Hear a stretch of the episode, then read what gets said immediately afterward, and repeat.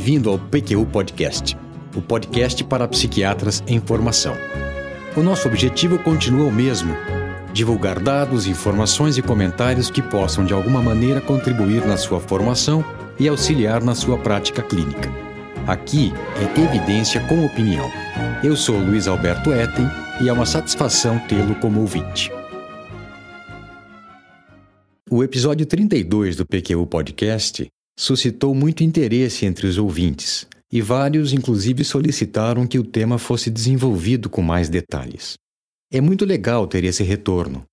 Sinta-se à vontade para sugerir temas para novos episódios, tanto pelo site quanto pelo nosso grupo no Facebook. Faremos o possível para atender às solicitações. Quando, por que e como utilizar a polifarmacoterapia em psiquiatria? Três perguntas em uma, cuja resposta, em teoria, é mais simples do que pode parecer, mas de difícil implementação na prática. Antes de continuar, eu gostaria de lembrar que o PQU Podcast é uma iniciativa independente, realizada com recursos próprios, sem patrocínio de qualquer espécie, com o objetivo de divulgar informações que acreditamos úteis para o psiquiatra em formação. Como já é de praxe, o Vinícius está aqui comigo na bancada e vai participar deste episódio. Vamos em frente.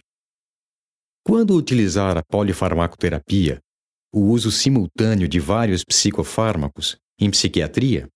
Simples, nos casos difíceis. Lógico que essa dificuldade é relativa.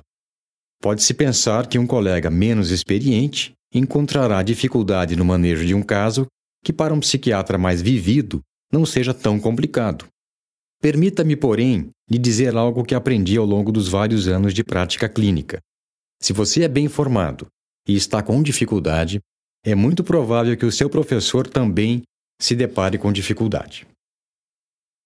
Ele provavelmente terá mais recursos para lidar com o caso, paciência, experiência com casos semelhantes, um maior conhecimento para formular diagnósticos diferenciais, mas o caso também será desafiador para ele. Além dos casos mais difíceis, também a polipsicofarmacoterapia é a regra em alguns transtornos psiquiátricos, como o transtorno bipolar, a esquizofrenia, o episódio depressivo com sintomas psicóticos e os casos de comorbidade de transtornos psiquiátricos. Por que utilizar polifarmacoterapia em psiquiatria? Também não há muito segredo aqui em busca de melhora completa, da remissão sustentada e da recuperação sintomática e funcional do paciente. Agora, o X da questão: como fazer a polifarmacoterapia em nossa especialidade? E essa resposta eu vou desenvolver em duas partes, uma geral e a outra mais específica. As regras gerais, comuns a todos os casos em que se pretende associar um novo psicofármaco ao que já está em uso são mesmo bem básicas. A primeira, antes de acrescentar um novo medicamento ao esquema terapêutico de determinado paciente, verifique se há prova empírica de que a associação é efetiva a ponto de validar o seu uso, que sempre implica em algum risco para o paciente. Segunda, tratar síndromes, transtornos mentais diagnosticados e não apenas sintomas. Terceira, iniciar um novo medicamento apenas depois que já se obteve o efeito máximo ou o melhor balanço risco-benefício dos medicamentos já em uso. Modificar a composição ou a dose e posologia dos medicamentos do esquema terapêutico aos poucos, passo a passo, e sempre respeitando o tempo mínimo para que a mudança surta efeito. Isso parece óbvio, mas é sempre tentador fazer mais de um movimento de uma vez em busca de alívio mais rápido do sofrimento do paciente e da angústia de seus familiares. Um exemplo: se um paciente com episódio de depressão grave, com sintomas psicóticos, está tomando três medicamentos, A, B e C, sem sucesso, por mais que a vontade seja de fazer uma mudança completa, ela deve ser feita passo a passo. Contenha o seu furor revolucionário. Por quê? Imagine se, ao mesmo tempo em que suspende o medicamento A, aumente a dose do C e acrescente um novo, o D, ao esquema terapêutico. Se o paciente melhora, menos mal. Mas e se ele piorar de alguma forma? Como saber o que causou a piora? Foi a retirada do medicamento A? Foi o aumento de dose do medicamento C? Foi o medicamento novo? Ou foi um pouco de tudo isso? Se essa pergunta, o que deu errado, é difícil de responder, eu vou lhe fazer uma fácil. Quem vai se dar mal? O paciente. Sempre ele. É, Luiz Alberto. E tem mais. Mesmo quando dá certo, quando o paciente melhora, esta situação que você descreveu é problemática. Depois da resposta e remissão, nesses casos, é quase regra que haverá tratamento de manutenção. E aí, como saber quais das condutas realmente foram decisivas? Por isso, a única saída segura seria continuar a polifarmacoterapia na fase de manutenção, sem saber se isso seria realmente necessário. E pior, cientes de que essa decisão implicaria em problemas de adesão, efeitos colaterais. Bem lembrado, Vinícius.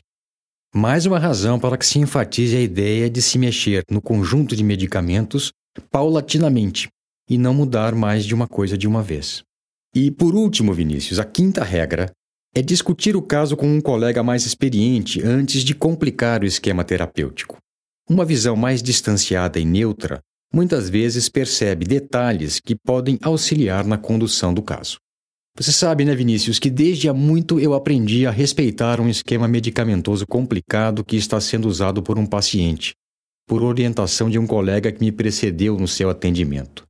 Para mim, esse é um indício muito forte de que o caso é difícil e desafiador. Puxa, isso é importantíssimo, Luiz Alberto. Sem este cuidado, corremos o risco de perder informações valiosas adquiridas pelo colega que nos precedeu em suas tentativas terapêuticas.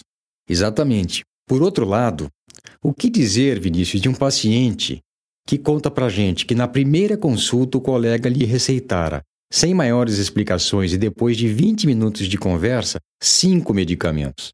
Isso mesmo, cinco logo na primeira consulta para um paciente virgem de tratamento. Se o número impressiona, espere para ver quais eram os medicamentos. 50 mg de quetiapina à noite, 50 mg de sertralina de manhã, 500 mg de valproato de sódio de manhã e à noite, clonazepam 0,25 mg à noite e quando ele julgasse necessário, isopidem ao dormir. Estou lhe contando um caso verídico. Isso aconteceu há coisa de um mês. É, aí fica difícil. O próprio paciente achou estranho e perguntou se o psiquiatra estava tentando tratar todos os transtornos psiquiátricos possíveis de uma vez só. Por essas e por outras, é que o modo como se deu a construção da polifarmacoterapia para o tratamento de um determinado paciente é um dos meus critérios para avaliar a sua qualidade e o seu sentido. A regra geral deve ser respeitada, fazê-lo passo a passo, pouco a pouco, em busca de melhora e remissão, depois de esgotado o efeito do primeiro medicamento, revendo tentativas que não proporcionaram o resultado desejado, e não de uma só vez, tentando cercar todas as possibilidades do quadro sem saber bem do que se trata. E quanto às situações específicas? Vamos ver o que pode ser aprendido com casos de um transtorno psiquiátrico muito conhecido, mas, a meu ver, menos comum do que querem nos fazer crer: o transtorno bipolar. O diagnóstico de transtorno bipolar é sinônimo de tratamento medicamentoso. Não é por outra razão que a indústria farmacêutica investiu pesado na divulgação da ideia de que oscilações de humor seriam indicativos do transtorno, quando na verdade não o são, para expandir os limites do diagnóstico e vender mais medicamentos. Mas aí eu, eu começo a devagar, Vinícius. O tratamento medicamentoso do transtorno bipolar quase sempre envolve a associação de dois medicamentos: um estabilizador de humor com um antidepressivo, um estabilizador de humor com um antipsicótico, ou um estabilizador de humor com outro estabilizador de humor, no mínimo. A monoterapia raramente é uma alternativa, e ela é insuficiente na maioria dos casos. Com isso, eu não quero dizer, Vinícius, e eu espero que fique bem claro, que o tratamento de um paciente com transtorno bipolar seja exclusivamente medicamentoso. Na verdade, para dar conta dos desdobramentos interpessoais, profissionais e mesmo sociais do transtorno, a sua abordagem envolve necessariamente orientação terapêutica, psicoterapia individual, familiar e, se possível, e, e, e se houver esse recurso, em grupo, e às vezes terapia ocupacional e acompanhamento terapêutico. Em síntese, então, a polipsicofarmacoterapia é a regra no transtorno bipolar. E, precisa, e é preciso que ela seja feita corretamente e com muito cuidado, talvez até mais do que em outros casos, porque, do contrário, pode agravar o quadro e interferir negativamente no seu curso e evolução. Na verdade, a polifarmacoterapia do transtorno bipolar é uma faca de dois gumes pode fazer a diferença e auxiliar na promoção e manutenção da melhora, mas é arriscada e muitas vezes ineficaz. No transtorno bipolar, existe somente uma maneira de se estar bem: a eutimia, e outras quatro de estar descompensado: a mania, a hipomania, a depressão e o estado misto. Eis aí talvez a principal razão da polifarmacoterapia. Acompanhe a evolução de um paciente com transtorno bipolar cujo início se deu com um episódio de mania, fato que facilitou o diagnóstico. O tratamento foi feito com lítio e deu resultado. Mas, alguns meses depois, mesmo na vigência da litioterapia, ele fez um episódio de depressão. O ajuste da litemia para um nível mais alto não surtiu resultado e um antidepressivo foi associado ao esquema. Ao invés de simplesmente sair do estado depressivo, o quadro adquiriu as características de um estado misto. O antidepressivo foi suspenso e substituído por um antipsicótico atípico, que proporcionou alívio da angústia perturbadora, da irritabilidade e da instabilidade do humor, mas levou o paciente de volta para a depressão. Nesse ponto, o paciente já estava tomando lítio, o antipsicótico atípico, um indutor do sono e um ansiolítico para os momentos de mais tensão. Foi a esse esquema que se acrescentou a lamotrigina, cuja dose precisava ser ajustada gradualmente ao longo de semanas, e sendo assim não proporcionou o efeito mínimo que neutralizasse a desesperança que tomou conta do paciente, a ponto de ele tentar o suicídio. Felizmente para ele, mal sucedido. Apesar de reconhecer o quanto é comum nos enredarmos em situações clínicas semelhantes, afirmo que não é assim que se deve fazer a polifarmacoterapia, sempre correndo atrás do prejuízo. Um conceito crucial na abordagem terapêutica do paciente com transtorno bipolar é o foco no longo prazo. Nesse sentido, os estabilizadores de humor são os que têm maiores evidências de eficácia comprovada na prevenção de novas fases do transtorno. O ideal na montagem do tratamento medicamentoso do transtorno bipolar é o emprego agressivo de estabilizadores de humor, buscando seu efeito máximo como pilar de sustentação do esquema terapêutico, valer-se comumente de antipsicóticos e ser muito cuidadoso com antidepressivos. No episódio 32 do PQ Podcast, eu comentei que os efeitos colaterais mais frequentes e mais intensos são o maior problema da polifarmacoterapia. Nos casos de transtorno bipolar, os mais comuns são o ganho de peso, principalmente quando se associam medicamentos que sabidamente contribuem para isso, a sedação, alterações cognitivas e reações extrapiramidais. Luiz Alberto, e a questão das interações medicamentosas? Puxa, bem lembrado, Vinícius. O risco de interações deve estar sempre em mente, sempre presente em mente. Apenas para citar um exemplo, eu lembro que a carbamazepina, um estabilizador de humor, pelo fenômeno de autoindução enzimática no fígado, diminui os seus próprios níveis plasmáticos e também os de medicamentos que vinham sendo utilizados no tratamento desse paciente em até 50%. Para contornar o problema do risco de interações medicamentosas, inevitáveis na polifarmacoterapia, utilizo o aplicativo Hipócrates. Já se foi o tempo de consultar livros ou tabelas sobre o assunto. Não que essa prática não seja válida, mas esses materiais logo se tornam desatualizados. Você também usa o Hipócrates, Vinícius? Sim, dos aplicativos que eu já usei, esse me parece realmente o melhor. E na preparação desse episódio, um fato curioso, Vinícius, eu me deparei com um artigo quentinho recém-saído do forno, muito interessante, que explora uma nova ideia por trás da necessidade de polifarmacoterapia nos casos de transtorno bipolar. Os autores são pesquisadores australianos liderados pelo professor Ken Walder, da Deakin University de Geelong, e duas brasileiras fazem parte desse grupo: Bruna Panizuti, do Laboratório de Psiquiatria Molecular do Hospital das Clínicas de Porto Alegre, e Chiara Bortolassi, do Programa de Pós-Graduação em Ciências da Saúde da Universidade de Londrina.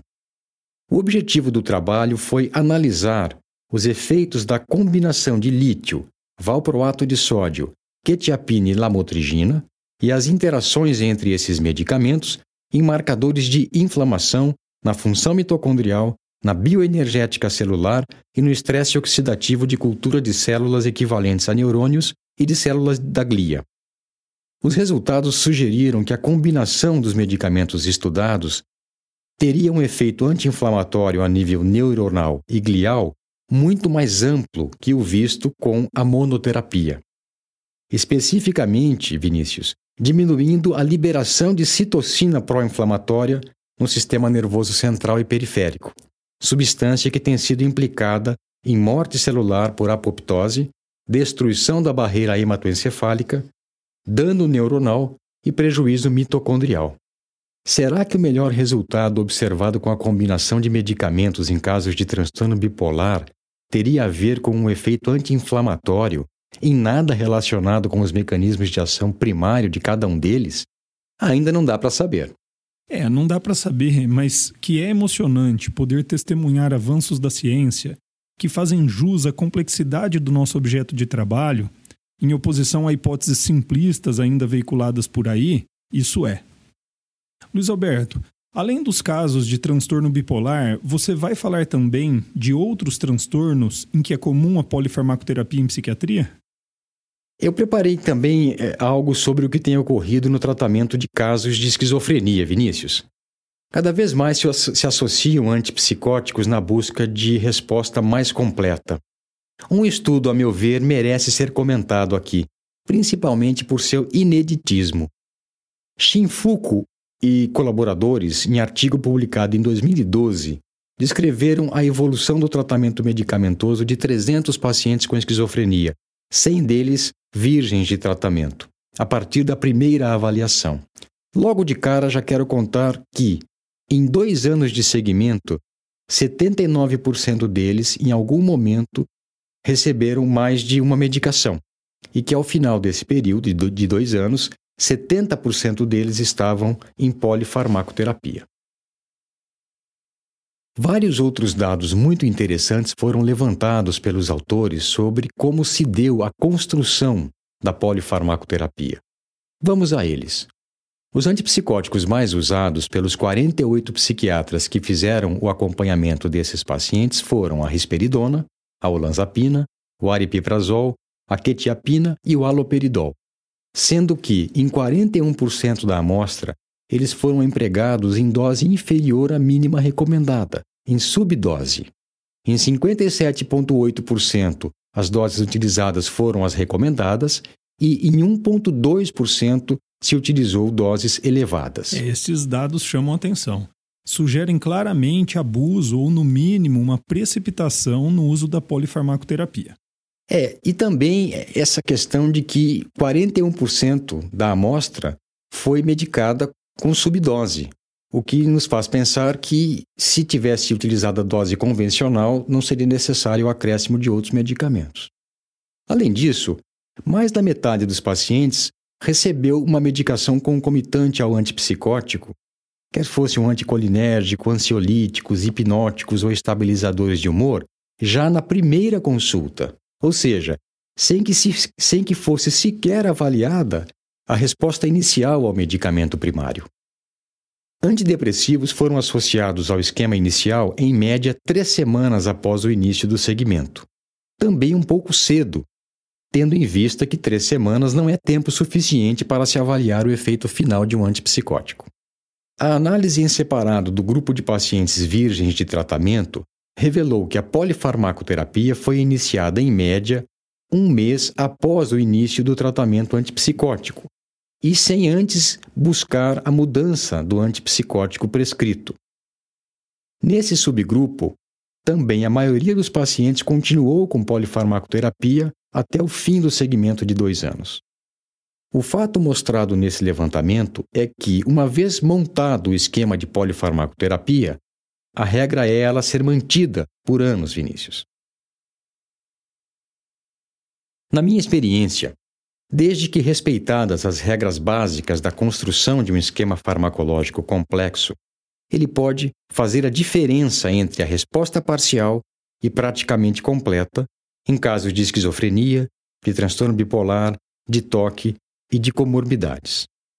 Eu sou bastante cuidadoso, entretanto, para evitar o que eu denomino penduricalhos no esquema medicamentoso. No caso de um paciente com esquizofrenia, por exemplo, o anticolinérgico que um dia foi necessário ainda o é. E o benzodiazepínico não dá pelo menos para diminuir a dose? Aquele antidepressivo que vem desde muito tempo por conta da dúvida entre depressão pós-esquizofrênica e sintomas negativos, ainda faz sentido? Os dois antipsicóticos são mesmo necessários na fase de manutenção tardia? E com essas perguntas, que eu espero o remeta a algum caso que esteja acompanhando em polifarmacoterapia e o faça pensar sobre o assunto, eu encerro esse episódio do PQU Podcast. Um abraço e até a próxima. Um abraço a todos. Espero que tenham aproveitado. Opiniões, dúvidas, questionamentos? Participe do nosso grupo no Facebook. Lá há espaço para discussões conosco e com outros ouvintes. Assine o feed do podcast. Se você está no iTunes ou em qualquer plataforma de podcasts, basta clicar em assinar e receberá automaticamente nossos novos episódios em seu aplicativo. Visite nosso site www.pqpodcast.com.br. Lá você terá acesso a todos os episódios que já foram ao ar, com as referências citadas em cada um deles, organizados por data, por autor e por sessão. O PQU Podcast agradece a sua atenção.